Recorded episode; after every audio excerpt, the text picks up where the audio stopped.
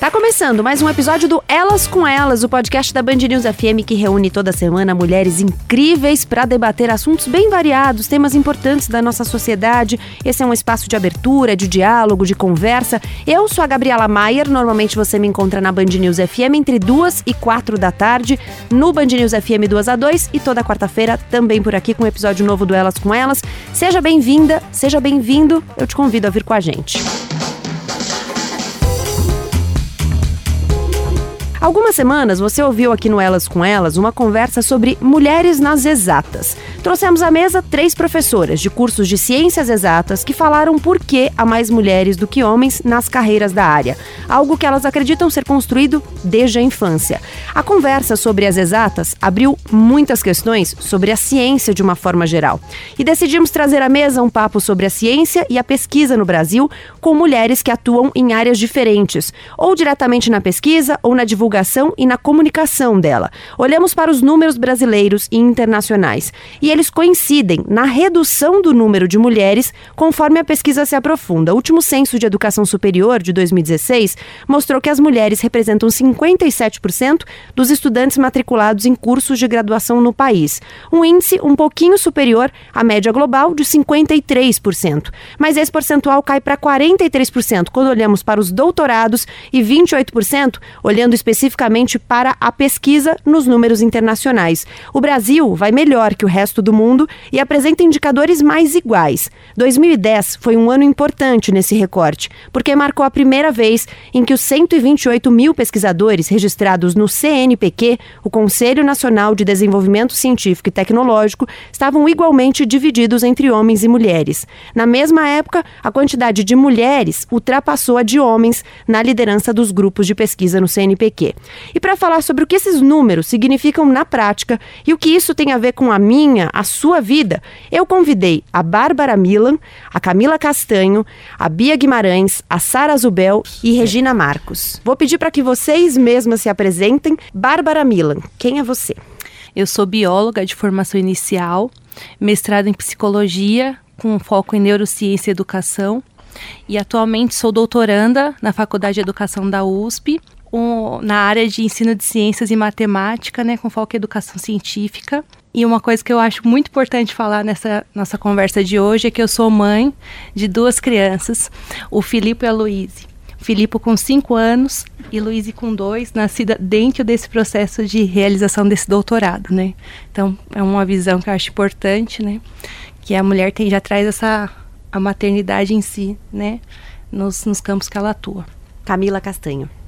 Bom, meu nome é Camila, eu sou bióloga, fiz mestrado e doutorado na área de ecologia vegetal. Desde 2013 eu sou professora do Departamento de Ciências Ambientais da Unifesp, campus Diadema. Embora a minha principal linha de pesquisa seja ecologia vegetal, nos últimos cinco anos eu comecei a me interessar por essa questão da representação feminina na ciência e hoje em dia eu considero como uma segunda linha de pesquisa aí. E assim como a Bárbara, também sou mãe de, de duas crianças gêmeas, no caso, a Marina e a Luísa. É, então também tenho essa visão aí da maternidade e a ciência juntas, né? Bia Guimarães. Oi, eu sou a Bia, Bia Guimarães. É, eu sou jornalista de formação, tenho mestrado em divulgação científica e cultural. E há mais ou menos um ano eu produzo e apresento, junto com a Sara, o podcast 37 Graus, que é um podcast que conta histórias que têm um pé na ciência. Sara Zubel. Então, eu também apresento e produzo 37 Graus. Eu hoje atuo nessa área da comunicação e do jornalismo científico, mas eu sou doutora em biologia molecular, então sou uma jornalista meio convertida, tive uma trajetória na pesquisa e agora estou investida na comunicação dela. Regina Peckelman Marcos. Eu sou Regina Peckelman Marcos, mais conhecida como Regina Marcos. Uh, então eu me casei lá atrás, quando eu tinha 20 anos, terminando a graduação, fiz doutorado direto, Aí eu tenho uma carreira científica, já sou professora titular. Meu doutorado, acho que precisa marcar, ele foi em 74. Nessa época eu já tinha uma filha. Logo dois meses depois nasceu o segundo filho. Hoje eu já sou avó de quatro netos. Trabalho na USP ainda, sou muito ativa. Fui presidente da Sociedade Brasileira de Farmacologia. Por muitas gestões eu fui diretora do, CN, do da SBPC. Hoje eu sou do Conselho Deliberativo do CNPq, eu já fui secretária, titular da Secretaria de Política Científica do MCT, do Ministério de Ciência e Tecnologia do Brasil. E tem um grupo de ciência bastante ativo, trabalho com coisas muito interessantes na área de fisiologia e farmacologia. Especificamente, o meu grupo trabalha com o tempo. E é muito lindo ver todas as mulheres aqui falando elas por elas no tempo em ciência. Então, nós trabalhamos com tempo biológico e com desafios para esse tempo. Eu, já que a senhora falou do tempo, vamos começar com o tempo então. O tempo, quando a gente olha para a presença das mulheres na ciência de um tempo para cá, é há uma mudança? Vocês percebem uma transformação? Eu falei um pouco na abertura, me chamou a atenção que os números do Brasil sejam positivos nesse sentido em relação ao resto do mundo, né? A gente tem um, um bom cenário aí. É, vocês percebem uma diferença importante ainda na presença de homens e mulheres? Como é que vocês veem essa participação? Eu acho o seguinte: Uh, eu devia esperar, né, para vocês falarem primeiro, mas não, vou eu falar primeiro nessa. Mulher participa da ciência há muitos e muitos anos, há muitos e muitos séculos. A gente encontra mulheres participando em ciência. No Brasil, nós temos muita facilidade, porque no Brasil, a relação entre homem e mulher é menos tumultuada, nos dão o respeito que nós devemos ter. Nunca eu tive problema de ser respeitada por ser mulher. Claro que eu tenho atividades outras na vida que me demandam coisas que talvez os maridos não tivessem. Mas é muito diferente. Eu tive uma experiência no Japão que foi muito diferente. Ali a gente tem problemas em sendo mulher. Então eu acho que o Brasil tem essa vantagem e muitas outras. Quando a gente fala de mulher fazendo ciência ou mulher fazendo outras coisas. E nós devemos valorizar muito e, de uma certa forma, passar às nossas filhas, passar às nossas netas o quanto é bom fazer ciência, o quanto uma princesa cientista é uma coisa muito positiva. Então, eu acho que é mais uma questão mesmo de imagem e não de som. Bom, eu acho, acho que assim como a, a, Regina, eu também acho que talvez aqui no Brasil a gente tenha uma situação que é mais favorável em relação à situação mundial mas acho que é importante. Eu acho que tem uma questão que a Gabriela levantou no início do programa, que é essa questão da segregação vertical. Então, embora a gente tenha uma boa representação, especialmente na nossa área, na biologia, a representação entre homens e mulheres na graduação e mesmo na pós-graduação, ela é bem equilibrada. Eu nunca senti, nunca me chamou a atenção que eu era minoria numa sala de aula, isso nunca aconteceu. Mas quando a gente olha dentro dos cargos, dentro da pesquisa, então é, os entre, entre os professores titulares, por exemplo, das universidades, das principais universidades, a proporção de mulheres ela é sim menor. E acho que a gente tem que se questionar por que, que isso acontece, quais são as razões por, por trás dessa segregação vertical, se é as mulheres não querem estar naquela, naquele, naquela posição ou elas querem e não estão chegando lá, por quais razões? Acho que a gente precisa explorar o, o que está acontecendo. Né? E você tem hipóteses para isso? Sim, algumas. Eu, eu acho que a, a, própria Regina e todas que falaram aqui da maternidade citaram uma questão que é uma questão que é, não é só brasileira, ela é mundial, né? Dado que a mulher é, é quem concebe, né? É quem tem o filho, é uma questão biológica. É claro que tem um tempo que é, a dedicação feminina é maior para a a paternidade, a maternidade, né? Mas eu acho que tem questões também socioculturais que, mesmo que no Brasil não sejam das piores comparada com outras nações, a gente tem uma questão relacionada às atividades domésticas, por exemplo, né? As mulheres têm uma demanda muito maior dessas atividades. E uma das coisas que a gente percebeu no trabalho que a gente publicou recentemente em junho é que as, as taxas de sucesso de produção científica entre homens e mulheres, muitas vezes elas são muito semelhantes. E o que explica então a maior produtividade masculina? Por que, que os homens produzem mais do que as mulheres mundialmente? E uma das coisas que pode explicar isso é o tempo. Os homens, em geral, têm mais tempo para se dedicar à carreira. Porque enquanto a maior parte das mulheres chegam em casa e tem que se dedicar a atividades domésticas, o tempo de dedicação dos homens é menor. Em geral, é claro que sempre quando a gente diz assim, em média, não significa que todos os homens têm esse comportamento, é óbvio, né? Então acho que essa questão do Até tempo. Porque em algum lugar nesse momento tem um homem se levantando e dizendo, mas nem todo homem. Exatamente. Então é, é, claro que a gente sempre está falando de médias, né? Sempre vai vão ter variações. E até por isso que a gente tem que tomar cuidado, porque situações isoladas, eventualmente uma mulher pode se levantar e falar: não, mas eu cheguei aqui, isso não significa que outras pessoas também não possam chegar. É, mas são casos, né? A gente precisa avaliar no conjunto, o que está acontecendo com o conjunto de dados, né? Há uma questão que apareceu no episódio que a gente gravou sobre ciências exatas e queria ver o que vocês acham disso, essa questão da formação, né? De como a formação é feita desde meninos e meninas. E aí, uma professora até contou uma história de um amigo, um amigo dela que queria comprar para a filha um, aqueles kits de químico, sabe? Que você uhum. faz ciência em casa e tudo mais, experimentos em casa. Ele não achava, não achava na loja de brinquedos, ele foi procurar perguntar para o vendedor. E o vendedor falou: Ah, é que o senhor está procurando na seção errada, essa é a de meninas. E o kit de químico estava na seção de meninos. Então a gente falou um pouco sobre essa segregação da brincadeira e do ensinamento num direcionamento de gênero mesmo, desde, desde a infância. Vocês sentem isso eh, nas crianças e assim, na experiência de vocês mesmo, né? Ah, sobre isso que é interessante assim, a forma Acho, acho que assim, primeiro que do ponto que eu venho é assim, tem diferenças no cérebro dos homens e das mulheres, sim, né? Mas o que eu acho importante trazer aqui é que essa, esse direcionamento para as áreas é uma construção que é, é, social mesmo, né, e cultural. Por exemplo, quando as meninas são pequenas, assim como essa essa, agora até, virou até piada, né? Que menina veste rosa e menino veste azul. As meninas, elas são direcionadas a brincar, fazer brincadeiras de dentro de casa, né? Então ela brinca de casinha, ela é responsável por. Ela que brinca com boneca. E os meninos, de alguma forma, eles são direcionados a brincadeiras fora. Então você tem esse direcionamento para a exploração do mundo, né? Do menino. Então eu vejo assim, como elas disseram, sim, desde a infância é construído essa percepção na menina de que é a função dela cuidar de casa, dos filhos e fica muito assim, assim, as que conseguem romper isso, por exemplo, eu fui uma menina que nunca gostei, consegui brincar, eu nunca gostei de brincar de boneca, por mais que meu sonho sempre fosse ser mãe. Então, acho que não é tão linear esse caminho, mas você percebe sim que tem aí a, a, o, esse meio social vai, vai delineando esse caminho por esses fios invisíveis aí que a gente consegue depois enxergar nas estatísticas. Falar, eu também nunca gostei de brincar de boneca.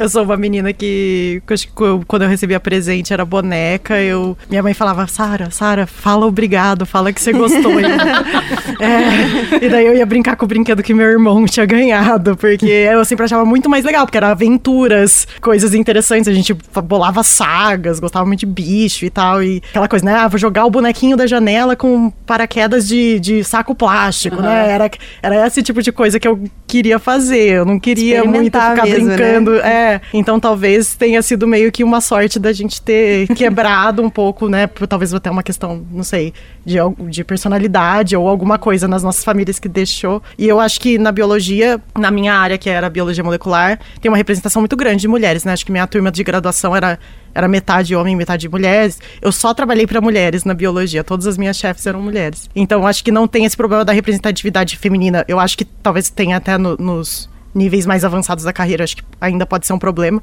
mas nesses níveis da pós-graduação, da graduação, eu acredito que não, mas ao mesmo tempo, uma coisa que eu sempre notava na minha experiência, isso não é um dado, quero deixar bem claro, é só um sentimento, mas que todas as mulheres e as minhas orientadoras, elas eram mulheres absolutamente incríveis e muito boas em tudo.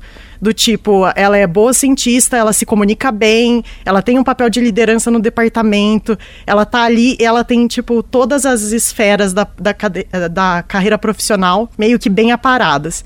Enquanto na minha experiência, eu acho que muitos dos homens conseguem se esquivar muito mais com, tipo, um título de, tipo, ah, ele é gênio meio esquisitão, ah, ele não fala muito bem, ah, a aula dele é muito ruim, mas ele é muito inteligente. Então, é. eu sempre percebia que as mulheres tinham que ser muito mais boas em tudo do que os homens. Hum. Os homens podiam ter esses títulos de, tipo, ah, sabe, é um gênio meio, meio excêntrico, é, tipo, ah, ele não aparece muito na reunião de departamento, mas... Mas é tão inteligente. Ah, mas ele, ele produz tanto, sabe? Assim. É, não, não que não exista, mas eu, eu tenho esse sentimento de que isso era mais presente. Eu vou entrar agora aqui um pouco e depois vou deixar você entrar, que a Via não entrou é. ainda, né? Mas sabe o que eu fico pensando? eu fico pensando que a gente avançou muito e não avançou nada. Há um mês atrás, a minha mãe faleceu. Uma senhora de muita idade, 93 anos, tudo muito tranquilo, tudo muito esperado. E eu falei. E a coisa que me veio mais à cabeça a respeito dela foi que ela empoderou o tempo de muita gente. Então ela era uma pessoa mulher que empoderava o tempo de outras mulheres e de outros homens. E eu fico olhando, na década de 50 existia essa discussão, mas nós achávamos certamente que na década de 60 nós tínhamos chegado lá. Hoje eu olho para trás e acho que nós sim andamos muito e chegamos lá. O que nós não conseguimos romper ainda foi com o inconsciente coletivo que também é bom ser mãe, também é bom ser dona de casa e algumas podem ser isso. Então, na realidade, eu acho que a gente pode ser tudo. Uhum. Desde que a gente seja poderosa naquilo que faz. E eu falo poderosa no sentido exatamente que a Sara falou. Quer dizer, eu tento fazer o bom, o melhor naquilo que eu estou fazendo. Então, essa é uma característica. Nós aqui somos todas meio biólogas. Eu sou biomédica, mas eh, nós estamos. Eu vim da Escola Paulista de Medicina, é a minha alma mater, a Unifesp, que tem uma reitora mulher e que teve várias mulheres importantes, quer dizer, é uma escola de mulheres importantes. Eu venho e penso o seguinte: nós empoderamos o tempo. Só que nós queremos talvez algo mais. E qual é o algo mais que eu quero? Ah, eu quero que talvez a minha neta não seja obrigada a escolher entre o brinquedo de homem e o brinquedo de mulher, que ela possa tranquilamente brincar. Uhum. E eu demorei muito tempo para aprender isso. Por quê? Porque dos meus netos que eu tenho aqui comigo, um casal, o menino adora fazer laboratório de química comigo. Realmente ele ama. E ela é capaz de me ensinar como eu devo lavar a cabeça melhor e ficar com o cabelo um pouco melhor. Faz parte do ela. E no começo eu queria mudar um pouco. Uhum. Hoje eu estou achando que eu não quero, que eu quero que ela seja o melhor para ela, que ela empodere o seu próprio tempo. É que talvez a chave do que a gente está buscando esteja na escolha. Na, na uhum. possibilidade de Exatamente. escolha. Então, de você ter a mesa ali, olha, eu posso ser isso, mas eu isso, posso também eu posso ser, ser isso. isso. Esse é o ponto que a gente quer chegar. Nós queremos ser poderosa no futuro. Então a gente quer dar exatamente isso. Eu quero ter a possibilidade de escolher. Eu não quero ter a possibilidade de estar em algum lugar, mas de ser aquele lugar. E eu acho que é isso que a gente quer passar para os nossos filhos também. Porque de alguma forma eles hoje não estão sendo empoderados. Eles podem chegar a ter respeito sem, na realidade, terem o próprio respeito, às vezes. Mas não todos. Eu acho que vocês falaram muito bem, não todos. É, eu queria, retomando um pouco a questão da, da infância, né? Eu também não gostava de brincar de boneca e sempre fui a filha dos pais esquisitos da escola. Então, se eu tinha uma boneca que eu ganhei, meu pai me sugeria brincar de funeral da boneca, esse tipo de coisa. eu, fui, eu sempre fui a criança esquisita. E eu sinto que eu não precisei romper isso, porque eu sou filha de mãe médica e pai agrônomo, é. mas ao mesmo tempo a minha mãe teve que romper isso, ela sempre conta uhum, na infância é. dela de que era, é, são duas meninas e um menino, né? Eram, eram os três filhos. E o meu tio podia ficar brincando na rua jogando futebol, jogando futebol de botão. E a minha tia e a minha mãe tinham que ficar ajudando nas tarefas de casa. E, e, o fato da minha mãe ter, ter, batido o pé e ter falado, não, eu quero ser médica, você é médica também, filha da Escola Paulista de Medicina, é. muito orgulhosa. É, ela fala que foi, que foi também um rompimento muito grande, uma família de, da periferia de Belo Horizonte e tal, em que o menino podia ficar lá brincando e ela teve que de fato bater o pé e falar, não, é isso que eu quero fazer e uhum. tal, fazer cursinho, quero ir pra faculdade. E então eu sinto que eu não precisei romper isso, mas, mas alguém teve que romper antes de mim. Eu queria trazer um depoimento aqui. Eu às vezes trago alguns depoimentos à distância e queria trazer um deles, que é uma contribuição aqui para a nossa conversa. Meu nome é Márcia Barbosa, eu sou física. Sou professora titular da Universidade Federal do Rio Grande do Sul e diretora da Academia Brasileira de Ciências. Eu trabalho em água, isso, água, esse líquido bem comum que tem na casa de todos nós. O que eu estudo são maneiras da gente conseguir separar o sal da água para obter mais água limpa. E eu faço isso usando física teórica. Hoje no Brasil, as mulheres são maioria nas universidades. No entanto, elas não são maioria na ciência, não.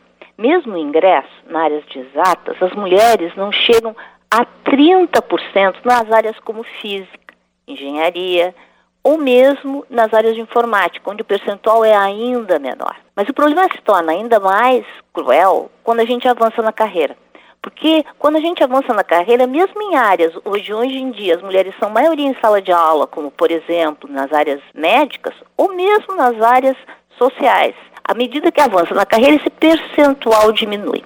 Esse fenômeno não é só brasileiro, não. Esse fenômeno é internacional.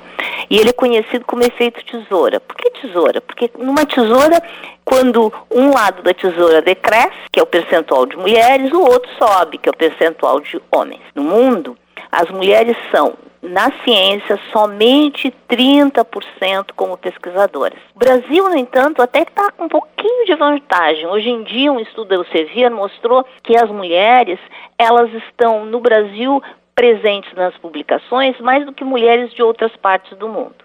Infelizmente, esse número são participação só de pesquisadoras jovens. Ainda quando a gente vai olhar o topo da carreira, esse percentual é muito pequeno. Por exemplo, a gente tem uma coisa chamada Bolsa de Produtividade de Pesquisa, que é quando tu é professora, pesquisadora, tu pode concorrer a essa bolsa, que é uma bolsa para um grupo menor de pessoas que têm pesquisa de destaque. Hoje no Brasil, à medida que tu sobe nessa carreira de pesquisador, o percentual diminui. E quando tu chega a olhar a Academia Brasileira de Ciências, o percentual é ainda menor. Na minha área em física, por exemplo, o percentual de pesquisadoras que tem bolsa de produtividade de pesquisa não chega a 15%. No topo, não chega a 5%. E na academia, não somos nem 4%. Então, isso é um problema bastante sério e que a gente precisa tentar compreender. A grande pergunta é, mas qual é o problema de ter pouca mulher na pesquisa? Tá? Então tem duas maneiras de responder isso. Primeiro, por democracia, a gente tem direito de estar onde a gente quiser estar e tem direito a ter fala e voz. Mas existe uma outra razão muito importante que é na produtividade.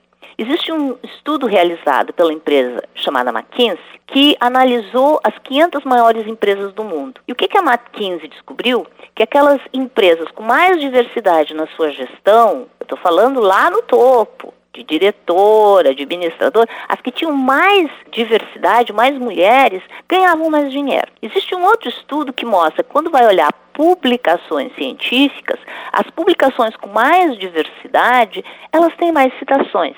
Citações para nós cientistas é a nossa moeda econômica, porque significa que as outras pessoas leram e estão dizendo que o nosso trabalho é bom. Então, diversidade, ela é muito importante. Mas por que, que diversidade é importante?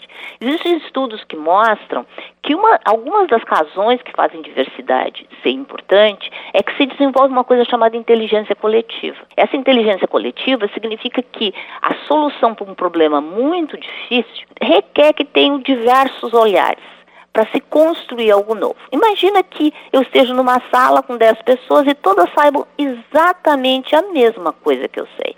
Quando a gente for resolver um problema, não vai fazer nenhuma diferença ter 10 ou ter uma pessoa. Mas quando essas 10 pessoas têm conhecimentos, visões de mundo, experiências de vida diversas, a nossa solução de problema vai explorar todas as possibilidades. E por essa razão que diversidade é fundamental nos negócios, na ciência e na vida. Eu queria trazer um ponto para a conversa que é a divulgação. Como é que a gente aproxima a ciência e as cientistas das pessoas? E aí eu pergunto isso de um lugar em que, como jornalista, quando eu vou recorrer a, por exemplo, assessorias de universidades ou, enfim, para procurar fontes, as chances de me indicarem homens é muito maior. Então, no geral, a gente ainda tem que quebrar uma barreira que é, eu, quando eu ligo, eu tenho que pedir, eu falo, mas eu queria uma mulher. Uhum. Porque, no geral, as assessorias me indicam homens como fontes. Como é que a gente faz essa divulgação? Hoje, por exemplo, na carreira científica, né, quando a gente fala o cientista, né, primeiro que as pessoas acham que cientista e pesquisador são, são coisas diferentes, né, e são dois nomes para a mesma função, né. Mas ainda assim, é, quando se pergunta para crianças desenharem um cientista, ela vai desenhar um, um homem um bruxo, um, um homem com cara de louco, mas nunca uma mulher nos desenhos, né? Então acho que tem duas coisas aí, né? Essa, esse aspecto de considerar o cientista como um ser fora da realidade ou alguém excêntrico, louco, né? Que eu acho que é uma barreira que na divulgação científica a gente tenta é, diminuir isso, principalmente com o público infantil, né? Que isso se estende depois ao longo da vida, né? E eu acho que um outro ponto é essa percepção de que a ciência é feita por mulheres também. Isso não, isso assim é algo que precisa realmente ser construído, né? Tanto que a ONU criou uma data internacional é, é, Meninas e Mulheres na Ciência, que é 11 de fevereiro, justamente para trazer luz para essa questão, né? As, as meninas precisam ter acesso a cientistas mulheres de referência, né? Hoje no Brasil a gente não consegue, na, nas pesquisas de percepção pública da ciência, a gente não consegue falar o nome de um cientista, nem de homem né? Então a gente tem que construir todo esse esse esse repertório na população mesmo, para que as meninas consigam se enxergar como uma, se enxergar no futuro como cientistas, né? Então acho que tem essa coisa de perceber, se perceber né? E aí eu vou trazer um aspecto que, que ela comentou, né, de que os homens, ah, só basta ser inteligente, meio excêntrico e tudo bem, né? E isso vem desde a infância, né? Tem pesquisas na área de gênero que mostram, né, então lá tem um estudo que fala o seguinte: é, fizeram lá um, um teste, né? A, as meninas e os meninos com melhores notas, né? Como que as professoras explicam isso, né?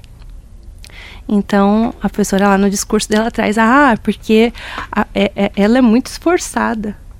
E aí quando é menina, ah, ele é muito inteligente, né? Como se a mulher não fosse inteligente também. Então há algo aí é, a ser construído também assim, nos, nos meios escolares, né? Então, assim, é, é, lógico que eu não concordo com isso, eu sou mulher, mas isso é passado, né? Então, as meninas é vista, é, assim, na, ser uma boa aluna requer ser obediente, passiva, obedecer às regras da escola, né? E aí por isso, isso também explica a alta repetência dos meninos, né?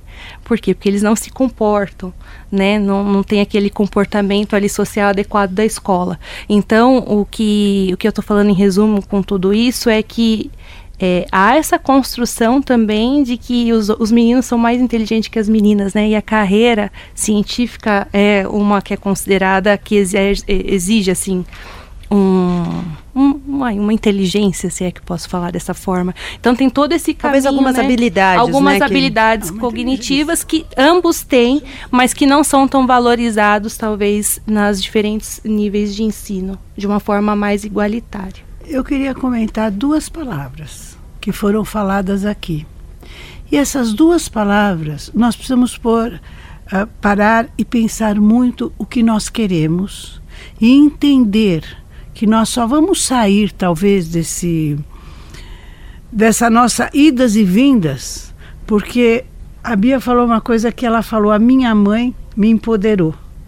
E eu sou muito mais velha que você, talvez eu seja até mais velha que a sua mãe, mas eu vou dizer, a minha mãe me empoderou, porque a minha mãe saiu para ser mulher. Isso na década de 30, 40. Então eu estou falando de muito tempo atrás. E foi para a faculdade, fez não sei o quê. Tá bom. Mas tem uma, duas palavras que a gente fala com frequência: igualdade e diversidade. Então, a igualdade é burra, não fui eu que falei, quem falou isso? Brecht. Quer dizer, quando Brecht coloca, ele coloca isso com esse termozinho que se repetia muito. Eu quero ser diferente, eu não quero ser igual. Ser igual simplesmente vai levar tudo ao mesmo. Então eu não posso me comportar bem. Comportar-se bem significa fazer aquilo que todos querem. Eu quero ser eu, portanto, eu posso me comportar da minha forma, não é mal, mas eu não preciso ser igual. E de repente a gente escuta a Marta falando a respeito de diversidade. Uma boa equipe é uma equipe diversa. Uma boa equipe é aquela que tem médicos, que tem pesquisa, tem pesquisadores, porque o médico não necessariamente é pesquisador, tem matemáticos, físicos, etc. Então eu acho que eu preciso de igualdade e que eu preciso de diversidade. Eu preciso das duas coisas. E eu preciso entender que na realidade eu não sou igual ao homem, ele é diferente do que eu e eu prezo essa diferença. Entendo essa diferença, ele não é nem melhor nem pior do que eu. Eu tenho que ter determinadas habilidades. Eu vou voltar às palavras. Para mim, as palavras são importantes. Eu tenho que ter habilidade. Habilidade do quê? A inteligência e habilidade de um cientista Bom, eu posso definir como um grau de inteligência. Que inteligência? A capa inteligência de poder não trabalhar na média. Então, saiu essa semana na Nature um trabalho a Nature, para aqueles que não sabem, é uma revista de publicação científica do mais alto nível internacional. Ela vem na Inglaterra, agora é publicada nos Estados Unidos, era é considerada uma revista extremamente importante, como se fosse um as das revistas. É um grupinho muito pequeno de revistas, a Nature é uma delas. Sai publicado que não dá mais para se trabalhar com médias. Nós precisamos trabalhar com variâncias, com as diferenças, porque é nas diferenças que nós vamos encontrar os próximos avanços científicos. Então eu fico me pensando, ser mulher cientista ou ser cientista no Brasil vale alguma coisa? Então tem um país que eu entro pego para o táxi e digo: me leve para o Instituto de Pesquisa tal, que fica numa outra cidade, a pelo menos a vários quilômetros de distância, mas é outra cidade. Ele fala: ah, claro, no Instituto de Pesquisa tal. Quando eu chego na cidade, ele pergunta: ah, cheguei na cidade. Aonde você quer ir na cidade? Eu falei: não, eu falei, no Instituto de Pesquisa. Mas que honra, eu vou entrar no Instituto de Pesquisa. Eu pego aqui um carro digo, eu quero ir para a Universidade de São Paulo, para o Instituto Butantan, que são zonas de pesquisa extremamente importantes. Muitos nem sabem onde fica.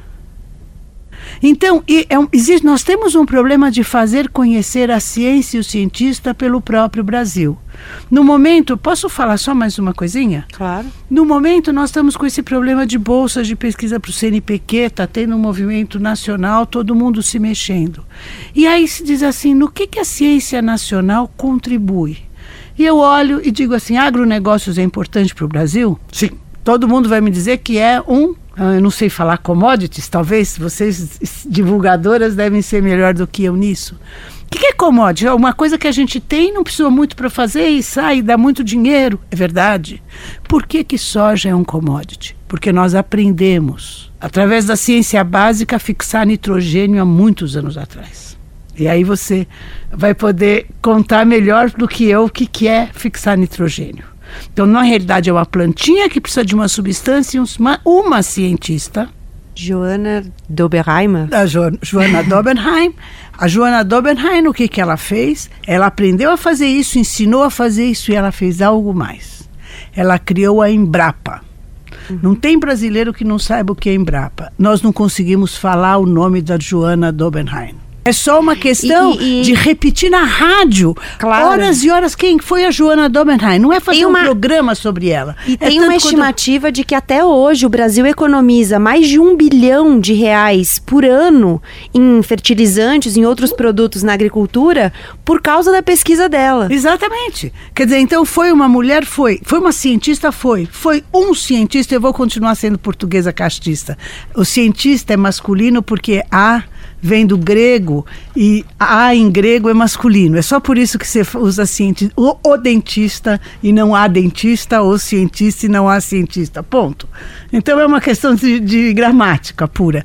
Mas ninguém fala da cientista Joana Domenheim, que nem ninguém fala do cientista Sérgio Henrique Ferreira. Quem é Sérgio Henrique Ferreira foi quem, através de uma tese de doutorado com a Botra Jararaca, determinou o mecanismo de ação da aspirina. Uhum. E daí abriu toda uma leva de produtos contra dor que o mundo inteiro usa, com, produtos contra a pressão arterial que o mundo inteiro usa.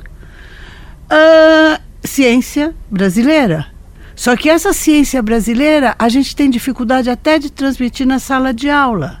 A gente vai para a física, a gente vai para a química, a gente tem exemplos tão bons quantos em cada área. Então, a minha sensação é: a mulher cientista brasileira tem privilégios? Eu quero falar, vocês desculpem, vocês que trabalham com mulher, eu sempre brinco isso na SBPC. Eu quero falar das grandes vantagens que nós temos. Quer dizer, nós conseguimos ter essa ideia da maternidade. Quanta gente não consegue ser mãe? Eu fico com dó quando uma moça passa a trabalhar no meu laboratório muito e esquece que quer ser mãe. Mas é possível ser? É possível ser. Nós precisamos criar modelos. Uhum. E é aí que eu acho que a divulgação é tão importante. Por isso que eu estou aqui hoje no meio de muita coisa. A divulgação, gente, é o que tá, nós estamos precisando agora é saber como divulgar. Uh, não só ideias, como formas de vida. É, a Bia e a Sara fazem isso muito bem, porque nos episódios do 37 graus, aliás, quem não ouviu, ouça, porque é muito bom, de, assim, de muita qualidade mesmo. É, e tá acabando a temporada agora, tô Acabou. tristíssima. É, último, saiu o último episódio, eu não ouvi ainda, mas tô, tô para ouvir. É, vocês fazem isso muito bem, porque vocês deixam muito próximo das pessoas e muito fácil de entender. Então vocês pegam uma pesquisa e traduzem ali pra gente que é leigo, que não tá no meio e que não entende talvez do assunto, e, enfim. Como é que vocês fazem isso e que, que dificuldades talvez vocês encontrem aí no caminho? Acho que puxando um pouco para a questão do gênero também, é uma coisa que tem passado muito pela nossa cabeça, que acho que é até legal comentar aqui, de, de, de como, como não é mais uma opção garantir a diversidade, não só de gênero, claro, de raça, de, de classe social e tal, na, na comunicação da ciência, no jornalismo científico, e tem sido uma preocupação cada vez maior para a gente é, de garantir que a gente entreviste não só mulheres cientistas, mas mulheres não cientistas e que são, são afetadas pela ciência de alguma forma em, em seu dia a dia. E em algumas áreas isso é mais fácil do que em outras, né? Já teve caso da gente, da gente perceber e falar, nossa, mas esses episódios que a gente está fazendo tem muito homem. E aí a gente intencionalmente ir atrás de mulheres, como você falou, procurar é, mulheres, porque não é mais uma opção, não é mais um, um ai, não prestei atenção quando estava fazendo. Acho que a gente não, uhum. não pode ter mais essa desculpa hoje em dia. E, e, é só uma coisinha que não tem necessariamente a ver com o jornalismo científico, mas acho legal comentar aqui que, que é, claro, a gente falou da, da, inserção da mulher, de romper barreiras e tal, e ainda, é, ainda não, não tratamos da, dos outros recortes, mas quando a gente fala da mulher inserida na ciência, muitas das vezes a gente está falando das mulheres brancas, mulheres de classe média, classe média alta e mulheres é, cisgênero, enfim. Então, uhum. importante levantar também de que a, a, diversidade não é, não é só de gênero que tem que ser garantida, né? Os Sem recortes dúvida. estão aí. É, então acho que a gente, como a Bia falou, é isso mesmo. A gente tem tido essa preocupação e uma preocupação crescente. E nem sempre a gente consegue, eu acho, chegar no, no, nível de diversidade que a gente gostaria. Mas a gente. E também a gente, não é que a gente trabalha com, tipo, um, uma obrigação de ter pelo menos uma pessoa ou não. Mas no total, na temporada, né? Como a gente produz todos os episódios da temporada. É, mais ou menos que simultaneamente a gente tenta pegar um equilíbrio legal na nossa temporada. Então, necessariamente, alguém que ouviu o programa pode falar: ah, mas o episódio tal só tem homem. E tem realmente episódios em que os entrevistados são homens e eu e a Bia somos a, as únicas mulheres. Mas também temos episódios em que só, só tem mulheres entrevistadas. Então, a gente tenta atingir um balanço na na, na temporada, no, no, no, geral, e não necessariamente episódio por episódio. E como é que vocês pensam as histórias para traduzir a informação? Ou seja, para que realmente seja acessível para as pessoas, é, todo mundo que está ouvindo vai entender do que aquela pesquisa se trata e o que tem a ver com a vida dela, em determinada medida, né? Acho que essa palavra tradução ainda acho ela um pouco complicada, porque eu não acho que é exatamente isso que a gente faz. A gente também não é um meio de a gente tenta contar histórias que sejam interessantes, sejam ela sejam elas envolvidas com ciência ou não. Então a gente quer histórias que elas se sustentem sozinhas, independente delas serem histórias que têm um pé na ciência, como a gente gosta de falar, ou não. Eu acho que isso é muito importante para que criar o interesse das pessoas, porque eu acho que a nossa filosofia de comunicação, pelo menos, e eu entendo que existem muitas e existe espaço para todas essas outras é, conteúdos educacionais e conteúdos mais explicativos, é tentar envolver a pessoa através da história e nosso objetivo é sempre é, fazer com que ela aprenda alguma coisa sobre talvez aprenda alguma coisa sobre o mundo em volta dela, mas não necessariamente saia com. com a, a, gente nem tem a pretensão de, de, que ela saia com o entendimento perfeito de uma pesquisa, porque honestamente nem os nossos colegas saem com o entendimento perfeito das nossas pesquisas quando a gente é cientista. Assim. É uma coisa muito ambiciosa para um programa de 30 minutos e, e também poderia chegar no maçante, né? Porque se eu começar a explicar demais, uhum. começar a entrar demais na, na, na, na picuinha sentido. ali da pesquisa, a pessoa não quer, ela quer ouvir a história.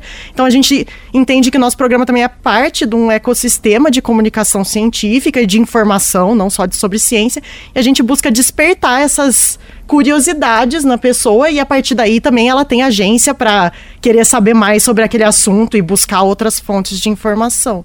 Mas a gente, eu, eu tenho um, um, um passado de pesquisadora e a Bia também, como jornalista, super criteriosa, a gente tenta ser super é, responsável com a informação que a gente está passando. E como a gente passou por esse meio acadêmico, a gente também entende quais são os percalços da, da produção, da pesquisa, é, o quanto que de erro que, que tem que fazer até chegar no acerto, e a gente também entende um pouco de como Sim. funciona a vida de um pesquisador, e que ela não é necessariamente tão diferente da vida dos outros. Então a gente sempre tenta trazer um pouco desse lado mais pessoal, né?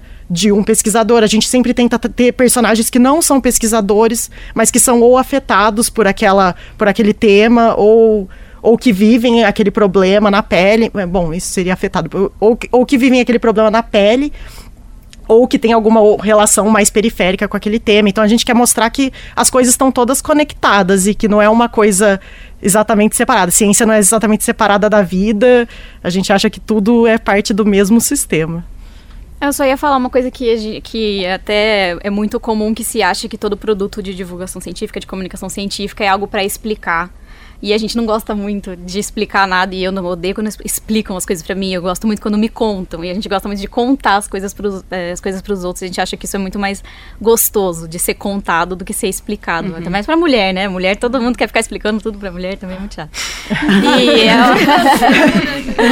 e aí é um pouco da nossa filosofia também e que é uma coisa que a gente gosta muito de, de, de fazer no jornalismo científico. É, eu ia falar isso, ouvindo a Sara falar, eu acho que história é o melhor jeito, contar histórias, né? O melhor jeito de aproximar as pessoas pessoas de qualquer assunto, né? Porque no fundo está contando história de gente e é isso que faz com que a gente se conecte ali com aquilo, com aquela informação, né? Uhum. Quer falar, Camila? Quero, queria fazer um comentário em relação àquela sua colocação de que é difícil, que me chamou a atenção, você como jornalista, que é difícil eventualmente encontrar mulheres cientistas quando você está atrás de algum, algum tema tal. E eu achei interessante porque isso bate com um dos resultados da nossa pesquisa, que a gente investigou como que varia a produtividade científica entre homens e mulheres. E quando eu falo produtividade, eu me refiro não só à produção de artigos, que é o que a gente mais uh, valoriza, né, num cientista. É, mede, é fácil de medir. É, é fácil de medir, mas a gente avaliou outras coisas, tipo a, a, a capacidade do cientista conseguir um financiamento de pesquisa, ou a posições de pesquisa, ou seja, o emprego de pesquisador propriamente dito, ou o convite para participar de um, de um corpo editorial de uma revista. Então, tudo isso a gente considera como produtividade. E o resultado interessante é que as diferenças entre homens e mulheres, elas são mais acirradas, elas são mais intensas quando a gente fala de medidas que envolvem prestígio. Então, por exemplo, artigos. Os homens são mais produtivos em relação aos artigos. Eles têm maior taxa de sucesso na quando você submete um artigo. Se você for homem, a sua chance de ter esse artigo aceito é maior? Não. Ela é igual ao das mulheres.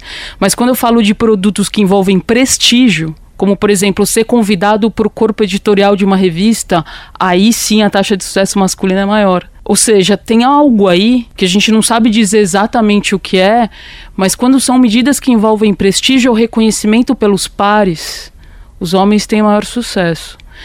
Uma das possíveis explicações está relacionada à autoconfiança. Porque tem alguns trabalhos, eu não estou dizendo que é porque eu acho, estou falando de trabalhos científicos, então de dados científicos que mostram que, em geral, os homens são mais autoconfiantes do que as mulheres. A gente gravou recentemente um episódio sobre síndrome da impostora. Uhum. E tem uma pesquisa que mostra que hum, quando um homem vai se candidatar para uma vaga de emprego, quando ele chega em mais ou menos 60% dos requisitos ali da vaga, ele já se sente apto a se inscrever e se inscreve. E a mulher só quando ela tá beirando 100% dos requisitos. Tem tudo a ver com, acho que isso de autoconfiança. Mas é porque também eu acho que é uma coisa construída socialmente, porque é um estímulo desde pequeno de que tudo que você tá fazendo tem uma conotação negativa, ainda que seja a mesma coisa que um menino tá fazendo, mas que para ele é vista como uma coisa boa. É, no episódio sobre ciências exatas, teve uma, uma professora, uma professora de matemática da USP, que falou o seguinte: ela falou, para você investir, seguir uma carreira na pesquisa, você tem que ter algumas características que não são bem vistas na mulher.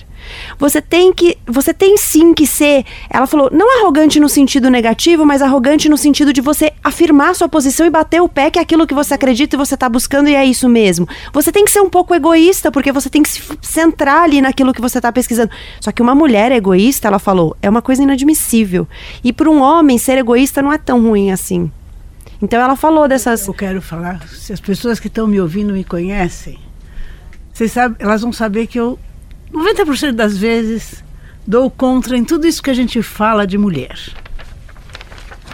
Dados científicos não, não, são verdades. Dados são dados, eles são colhidos e são recolhidos e eles vão mudando. Essa é a característica da ciência. Cada coisa que vocês falaram, eu posso gastar cinco minutos rebatendo. Mas eu acho que você falou uma coisa agora que eu concordo 100%. A mulher, a aluna, a colega. E eu estou dizendo colega em todos os níveis, tá? A presidente de sociedade, a presidente de, da Confap, a presidente da SBPC, chefe do conselho de não sei o quê, e a aluna que está entrando, todas nós, e eu vou me colocar no meio, temos uma dificuldade muito grande em lidar com aquilo que a gente imagina que deveria ter feito como lição de casa antes. E aqui eu vou me reportar aquilo que foi falado bem no começo, que a Camila que falou, né? A mulher é bem comportada na escola. E isso hoje para mim é a síndrome que a gente leva para o resto dos nossos dias. Eu sou a menina boazinha na escola, nunca fui, mas as minhas colegas eram. Vão ser boazinhas na escola, vão ser boazinhas com os pais, vão ser boas. Elas são pessoas que são sempre queridas. A mulher é que isso é um problema. Você, para você ser isso, você precisa agradar a todos. Como quando você faz ciência, não existe acerto e erro. Você nunca erra, você nunca acerta, você observa, e você conclui, e a conclusão que você tirou hoje, você não precisa levar ela para amanhã. Você pode refazer, porque isso é ciência. A ciência são hipóteses, teorias e gente derrubando teoria para construir novas hipóteses, novas teorias. Esse é o método científico.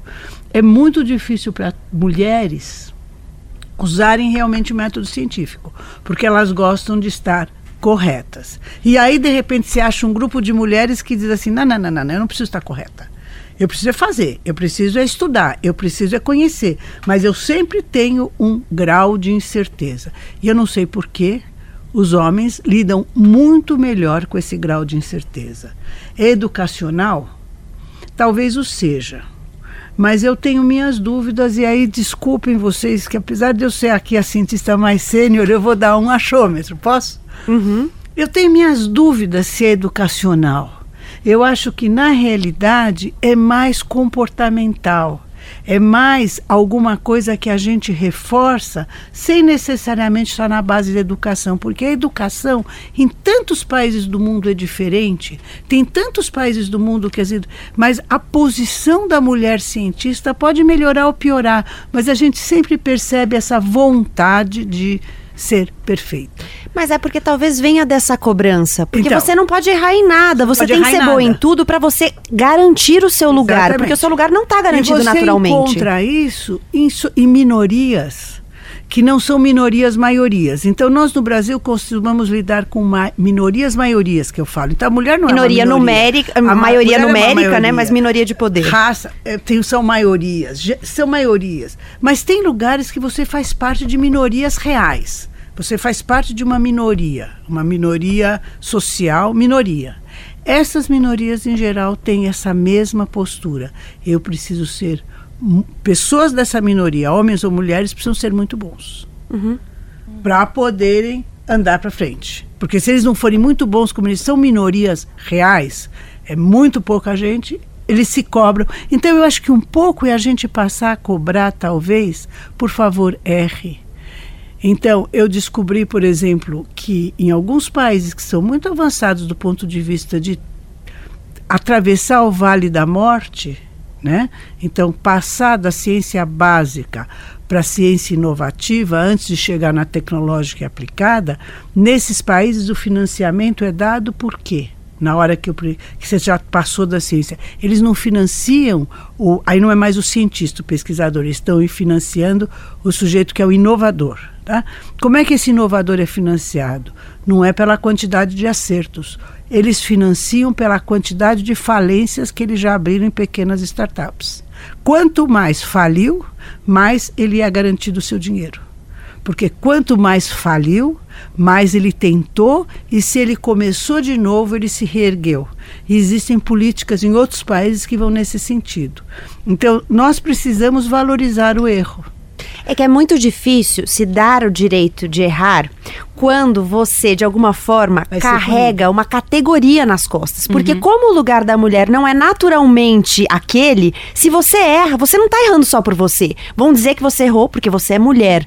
Então, a, a força do erro acaba ficando muito maior. E aí você não pode se dar ao direito de errar. Porque como é que você vai carregar esse erro por tanta gente que talvez viesse ali junto com você e, não, e perdesse oportunidades por causa do seu erro. Então, assim, eu, eu entendo completamente o que você está falando Não. e concordo totalmente. Mas acho que a gente precisa desconstruir outras coisas antes do erro. Nós precisamos desconstruir o erro.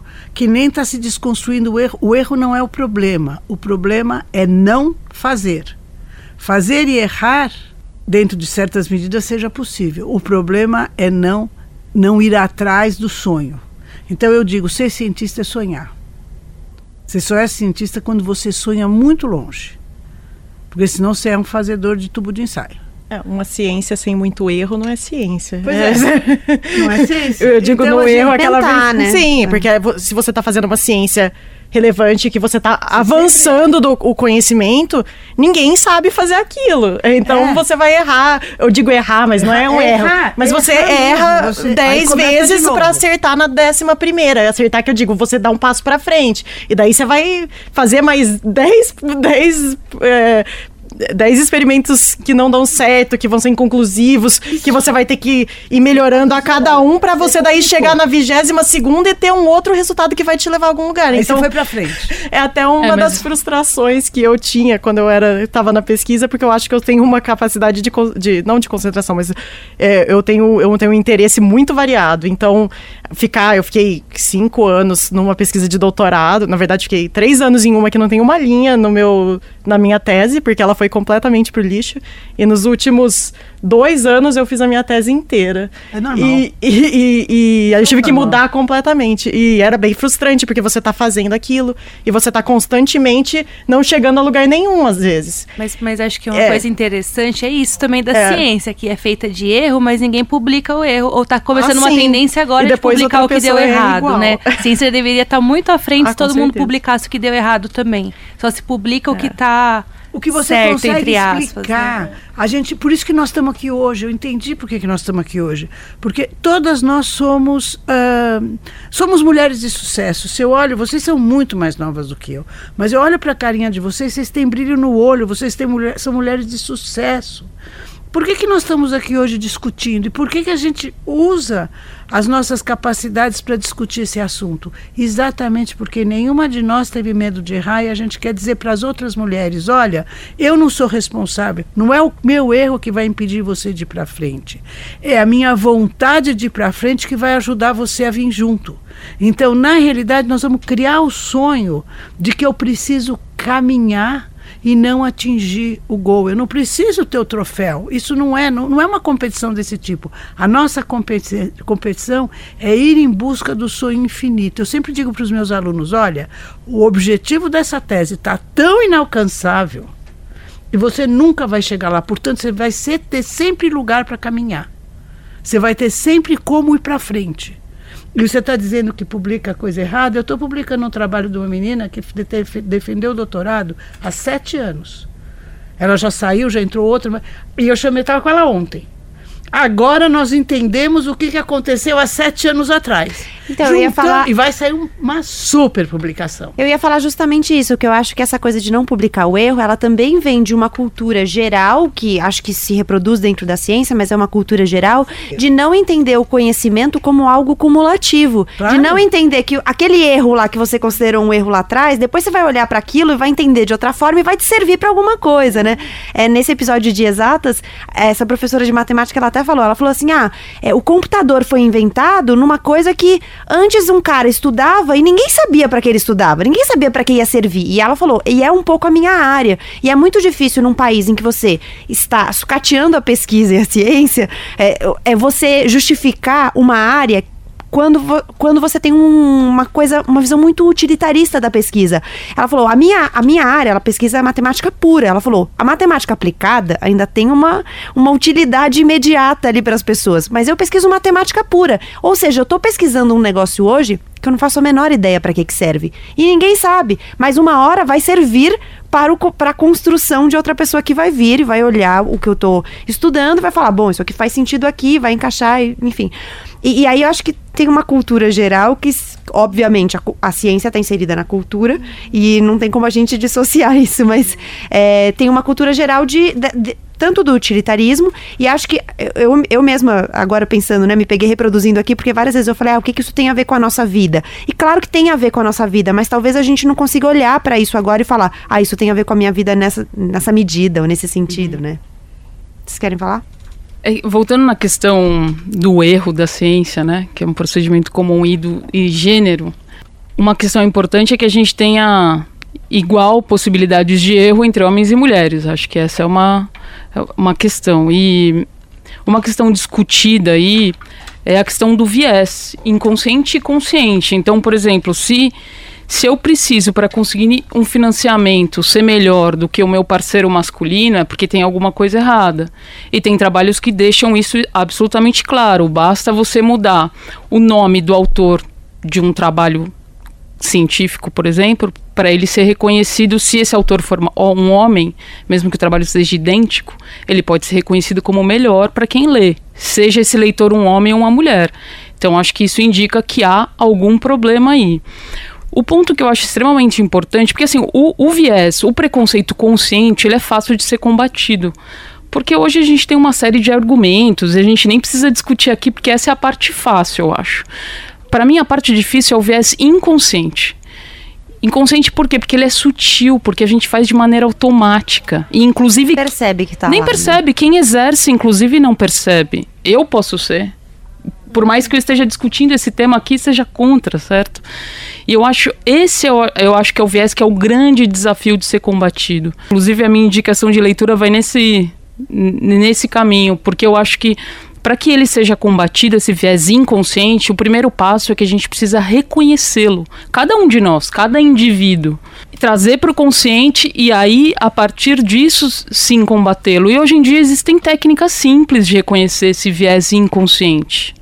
E claro que ele nasce a partir de coisas que a gente discutiu aqui, dessa infância em que a gente liga meninas a, a princesas e meninos a aventureiros. Então tem toda uma construção social e que resulta desses vieses e que muitas vezes eles são tão sutis que é difícil de identificar. Então acho que isso acho que é um, a gente precisa discutir isso e reconhecer em cada um de nós. Acho que a gente tem um desafio muito grande que é o seguinte, até pegando um gancho que a Regina falou mais cedo sobre igualdade e diversidade. Por quê? Porque, de fato, homens e mulheres não são iguais. Mas a busca por igualdade de direitos não é uma igualdade na biologia, na, enfim, outras coisas. Porque, de fato, homens e mulheres são diferentes. Mas é o respeito à diferença que vai trazer uma igualdade de direitos. E aí é muito difícil a gente fazer esse respeito à diferença quando a gente não está o tempo todo pensando. Por quê? Porque é difícil a gente entender o que é natural, biológico e o que é construído. Porque muitas coisas que a gente dá como natural e biológicas não são naturais e biológicas, são construídas, só que a gente acha que é assim. Então é muito fácil a gente reproduzir um discurso de que, ah, mas meninas são mais gentis, ah, mas meninas são mais doces, ah, mas. E não é verdade, isso é uma construção. As meninas são ensinadas a serem gentis, a serem bem comportadas, como a gente já falou aqui. Então é muito difícil construir isso. Porque quando a gente pensa no respeito à diferença, e isso eu acho que é uma coisa muito importante, porque várias vezes quando a gente debate igualdade de direitos entre homens e mulheres, tem muitos argumentos contrários que vão nessa linha. Ah, mas mulheres e homens são diferentes. Sim, são diferentes, mas isso não significa que a capacidade de executar e de agir e de transformar seja diferente. É, talvez os caminhos sejam diferentes, sim, mas o resultado pode ser o mesmo. Só que aí a gente precisa parar de tomar como padrão o caminho masculino. E a gente faz isso com tudo, inclusive com o corpo, né? Se você pensar, o corpo da mulher, é, ele é extremamente medicalizado, extremamente objeto ali de, de interferências, porque o corpo do homem é o padrão. Por que, que a gente não considera, por exemplo, que tudo bem, alguns dias por mês tem pessoas que vão ter alterações de humor, porque isso é normal. Mas não, a gente considera que o normal é não ter alterações de humor, ou seja, a gente está indo para um padrão masculino. Mas toda mulher tem TPM em maior ou menor, menor grau. Algumas vão ter alteração de humor, outras não. Então é muito difícil fazer essa construção e perceber esse viés quando a gente ainda tá, acho que, batalhando para entender o que é natural, o que é biológico, o que é construído socialmente e o que a gente faz com isso, né? Porque quando você descobre, tá, eu descobri que isso aqui é construído socialmente. E aí, como é que você muda isso? Eu tenho um exemplo, talvez, do que você falou do viés inconsciente. Eu acho que, nossa, total.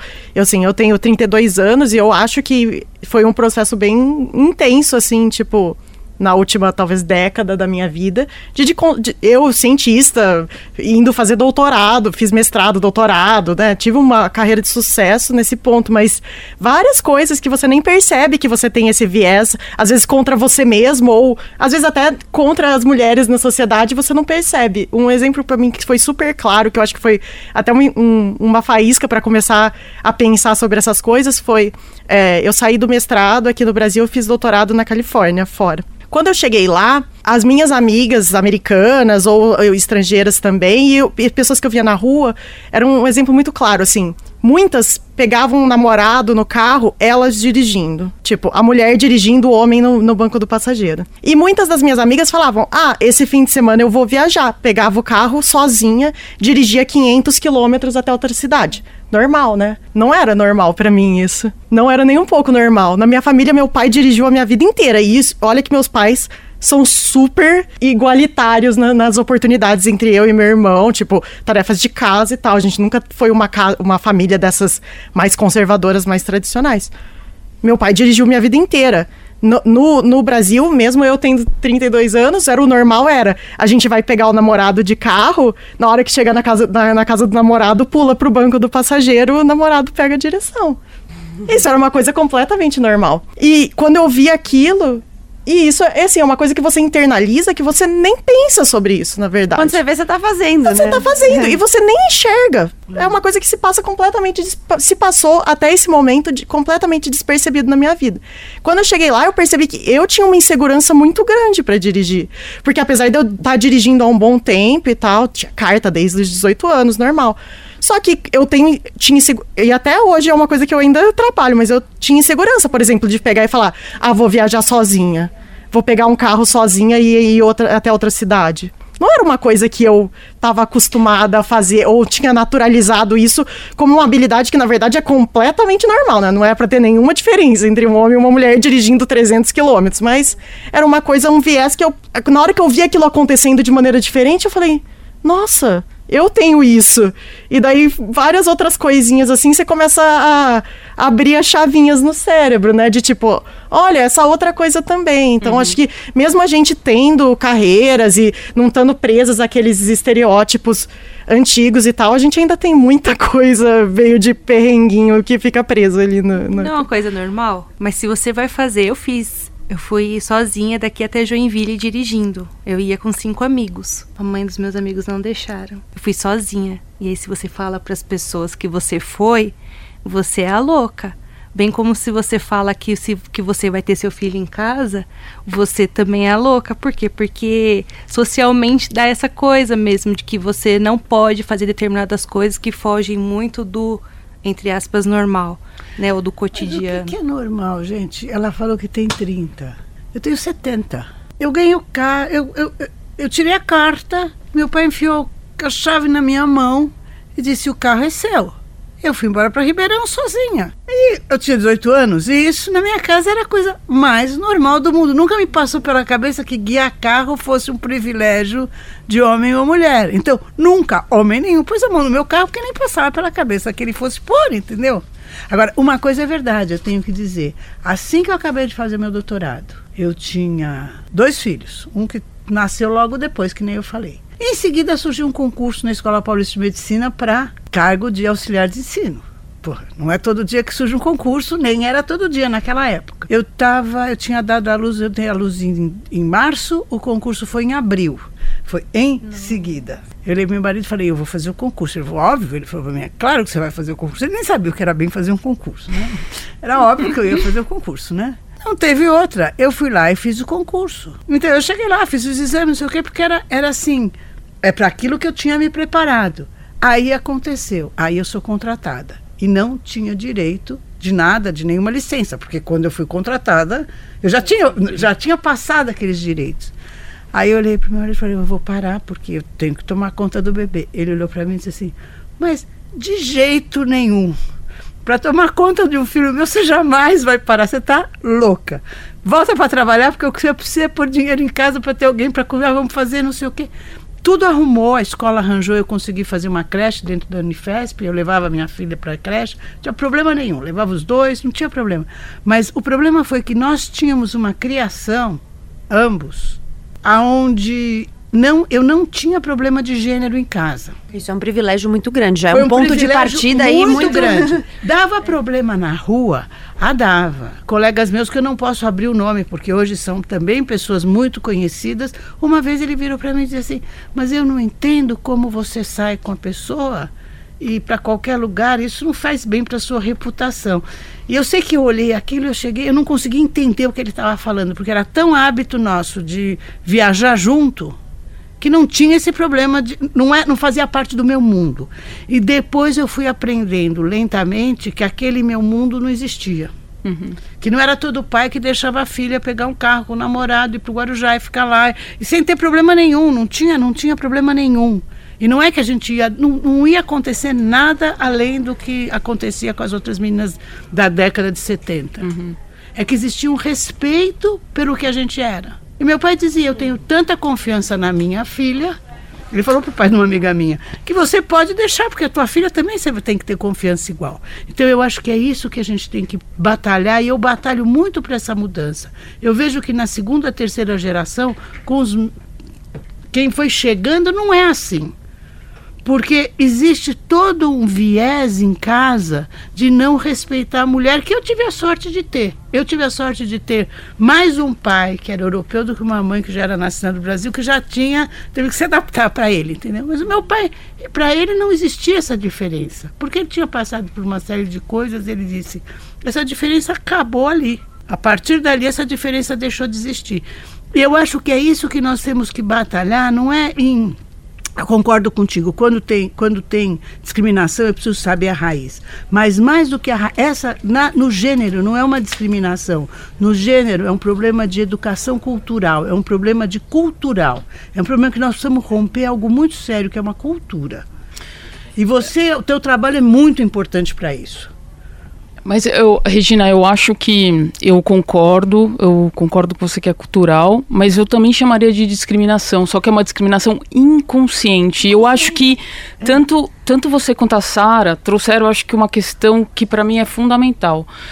A gente tem associações implícitas, automáticas, que a gente não se dá conta. Só que vocês contaram uma coisa que é muito importante, uma coisa que pode mudar essas associações implícitas e automáticas é a própria experiência.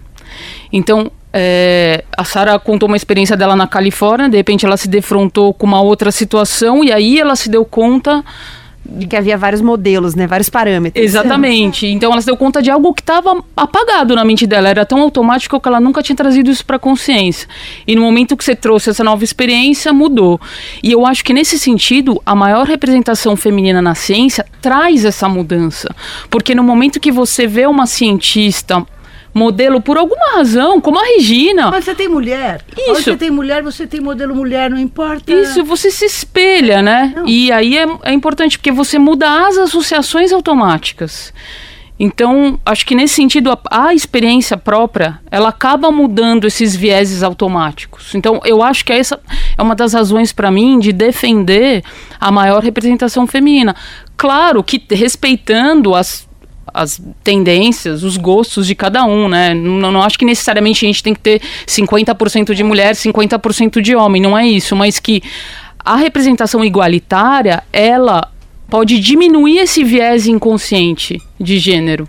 No momento que você tem os representantes de ambos os sexos cumprindo aquela função, que no caso que a gente está discutindo aqui é de cientista.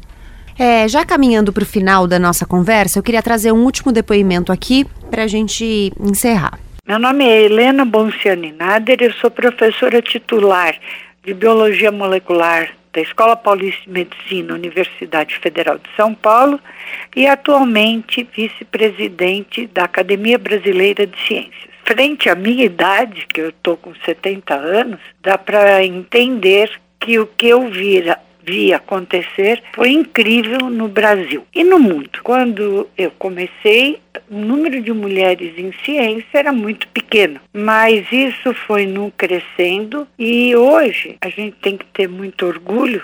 Tem várias coisas que estão acontecendo no Brasil que me deixam deprimida, porém a presença da mulher na educação superior e na ciência é motivo de orgulho neste país. As mulheres hoje representam 51% da população em ciência. Isso de acordo com um trabalho internacional feito pelo Clarivate Analytics. Um dado internacional e o Brasil é o primeiro lugar do mundo.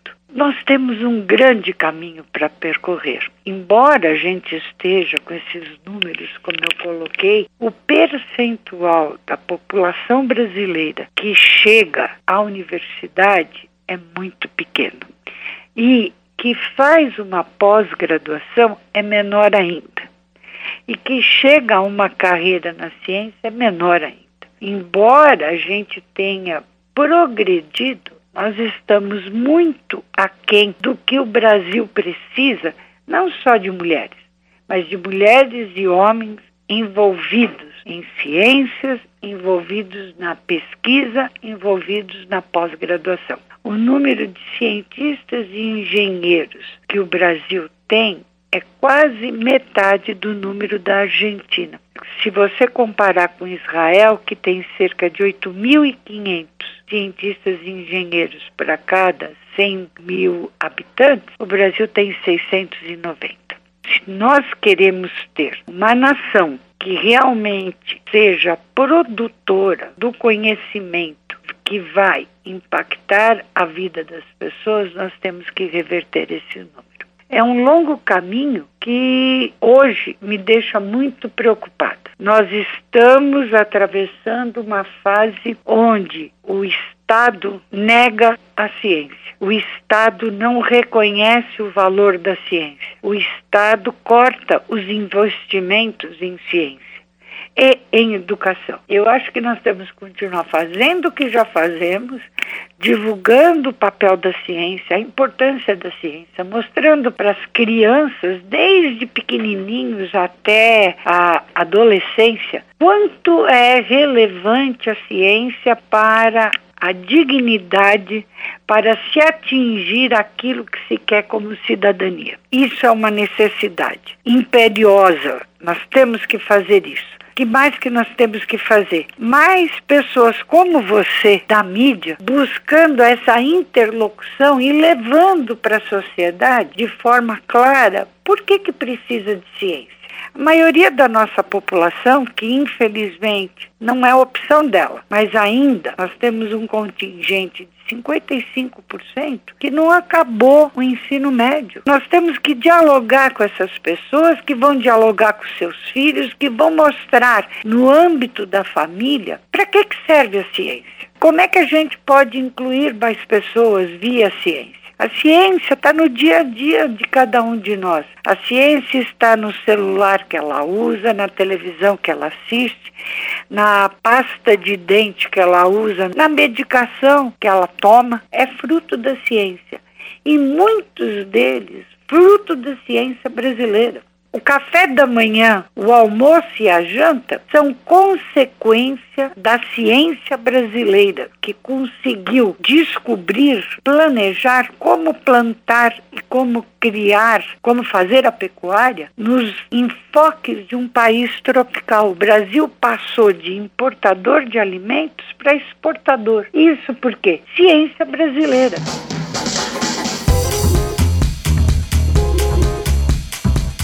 Caminhando para o fim dessa conversa, eu queria trazer um ponto que talvez acho que coincida com a nossa realidade e com a realidade de pessoas que estão nos ouvindo de outros lugares, porque aqui a gente está falando de um círculo. A gente só tem na mesa mulheres brancas, a gente só tem na mesa é, pessoas de, do eixo aqui de São Paulo, então de um contexto muito específico da cidade de São Paulo é, e do estado de São Paulo, que tem situações muito diferentes de outros estados do Brasil, mas acho que um ponto que talvez coincida é esse ponto que a gente que a hum, Helena trouxe da valorização da ciência.